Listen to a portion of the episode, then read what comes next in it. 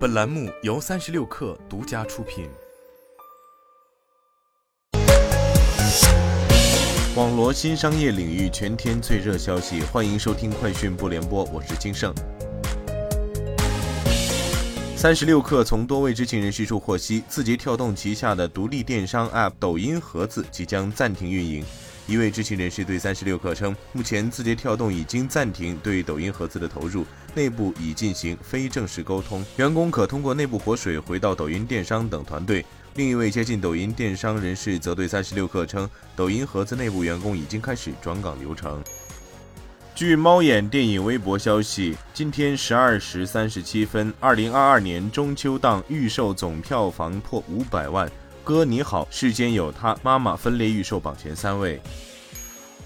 特斯拉中国网站信息显示，入门版的后轮驱动的 Model 3以及双电机全轮驱动的 Model 3性能版的最新等待时间均为六到十周，较此前的十二到十六周均缩短了六周。双电机全轮驱动的 Model Y 长续航版目前的预期交付日期为十至十四周，较此前的十六至二十周减少了六周。双电机全轮驱动的 Model Y 性能版的等待时间也减少了六周，从十二到十六周变成了六到十周。据报道，巴西政府下令要求苹果公司停止在该国销售没有电池充电器的 iPhone 手机，称苹果向消费者提供的产品不够完整。除了暂停销售不带充电器的任何 iPhone 机型，巴西司法部还对苹果处以一千二百二十七点五万雷亚尔（约合二百三十八万美元）的罚款，并下令停止销售 iPhone 十二级更新机型。巴西司法部认为，苹果销售不配备充电器的 iPhone 手机，意味着该手机缺少一个必要的配件，这是一种蓄意歧视消费者的做法。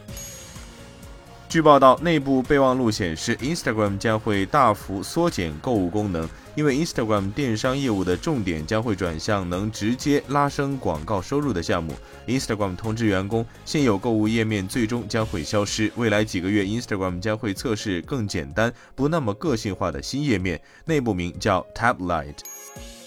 谷歌周二宣布，该公司将在十月六号举办秋季硬件产品发布会。谷歌表示，在此次秋季新品发布会上，该公司将会公布更多有关 Pixel 7和 Pixel 7 Pro 手机，以及该公司有史以来第一款智能手表 Pixel Watch 的信息。所有这些产品都将在发布会当日可供订购。这次线下发布会将于纽约市举行，开始时间为美国东部时间十月六号上午十点。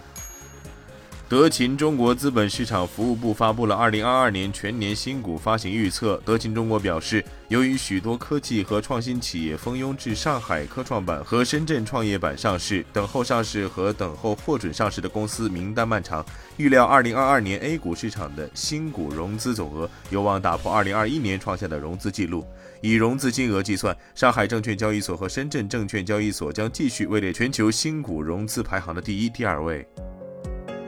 以上就是今天的全部内容，咱们明儿见。